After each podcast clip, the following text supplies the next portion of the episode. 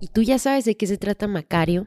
La singular aventura o desventura de un hombre humilde pero con un desenlace espectacular. Bienvenido y bienvenida a un nuevo episodio del podcast de Hoy Supe.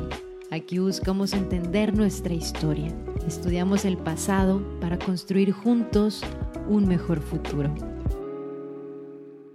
Hola a todos, bienvenidos de nuevo a un episodio más del podcast de Hoy Supe. Empezamos el año estrenando episodio y deseándoles mucho amor, mucha paz y mucho crecimiento y aprendizaje en todos y cada uno de los aspectos de su vida. Vamos a iniciar platicando o más bien recomendando un libro y una película muy ad hoc a estas fechas que tiene un mensaje muy humano y reflexivo que habla de la vida y la muerte y es la historia nada más y nada menos que Macario que seguramente ya has escuchado hablar de ella o viste la película. Macario es un pequeño librito que fue escrito en 1950 por un autor alemán bajo el seudónimo de Bruno Travens, quien se basó en el cuento de los hermanos Grimm que se llama La muerte madrina y que irónicamente se convirtió en un clásico mexicano no solo de la literatura sino también del cine porque fue llevado al cine de oro mexicano en blanco y negro. La historia trata de Macario, un leñador muy pobre, padre de once hijos, hambrientos, que apenas tenía para darles de comer y que él siempre se quedaba con mucha hambre. Macario no deseaba riquezas ni lujos, pero eso sí, desde hacía 20 años tenía una sola ilusión, y esa gran ilusión era la de poderse comer a solas en el bosque y sin ser visto por sus hijos un pavo asado entero para él solo. Su mujer conocía mejor que nadie este deseo Así que en el libro la mujer trabaja muy duro para poder comprarle el pavo a Macario, prepararlo ella misma y que se lo lleve Macario al bosque al amanecer antes de que sus hijos lo vieran.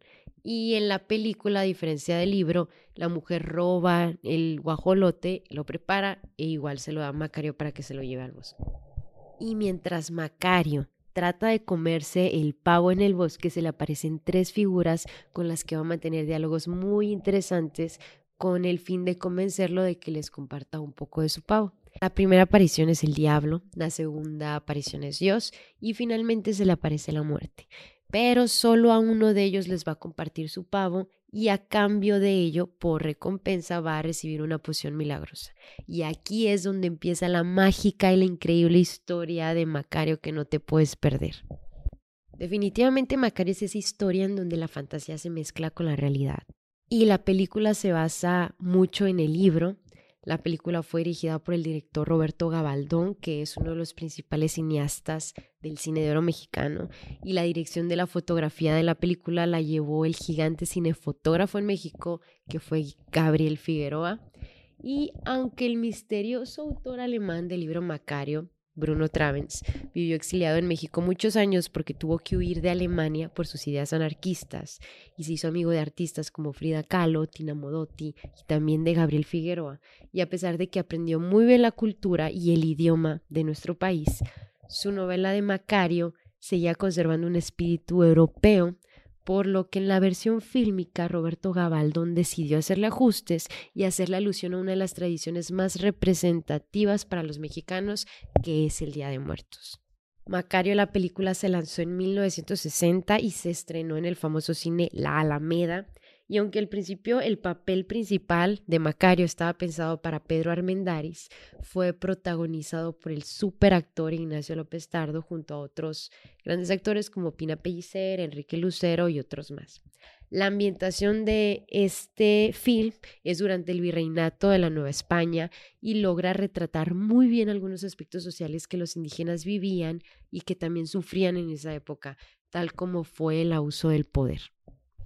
Toda esta obra de arte que se logró llevar al cine la hizo ser merecedora de ser la primera película mexicana nominada al Oscar por Mejor Película Extranjera y además fue nominada a la Palma de Oro del Festival de Cannes y obtuvo el premio a la Mejor Fotografía. Se cuenta que cuando se reprodujo eh, la película en Cannes, los críticos no entendían quiénes eran los personajes que se le aparecen a Macario, el diablo, Dios y la muerte, porque no estaban acostumbrados a ver estos personajes representados de esa manera y es que la película es una abstracción de lo indígena y cada personaje lleva muy bien marcado el arquetipo mexicano. Macario vestido de manta con su hacha, el diablo caracterizado como un charro negro con espuelas de plata y la muerte con su voz y su capa larga, tipo campesino. Y a lo mejor el único personaje que tiene una representación más universal fue Dios con su túnica y su barba blanca, pero Macario consiguió mezclar una trama arquetípica y hacerla atractiva tanto en los mexicanos como en el público extranjero. Y aunque esta película ha sido analizada y criticada hasta el cansancio, se convirtió en una narración popular de México y conserva un lugar privilegiado y esencial en la cultura mexicana. Ni el cuento ni la película te lo puedes perder porque nos hace reflexionar sobre la vida fugaz que tenemos y nos deja un mensaje bastante fuerte del poder de la vida y la muerte. Y, ¿qué te cuento? Mi parte favorita fue el final, cuando reflexionas si todo lo que vivió fue real o no. Y si tú ya leíste el libro, viste la película, corre a nuestro Instagram de hoy supe a contarnos qué te pareció y si no, de verdad te lo recomendamos porque es una historia que te va a cautivar y que te va a atrapar de inicio a fin. Y esto fue todo por hoy. Gracias por acompañarnos como siempre en Hoy Supe. Te mando un abrazo y nos vemos a la siguiente. Si este episodio te gustó y te pareció interesante, entonces ayúdanos a compartir el podcast con alguien más. Y recuerda que también te esperamos en nuestras redes sociales. Muchas gracias por escuchar Hoy Supe.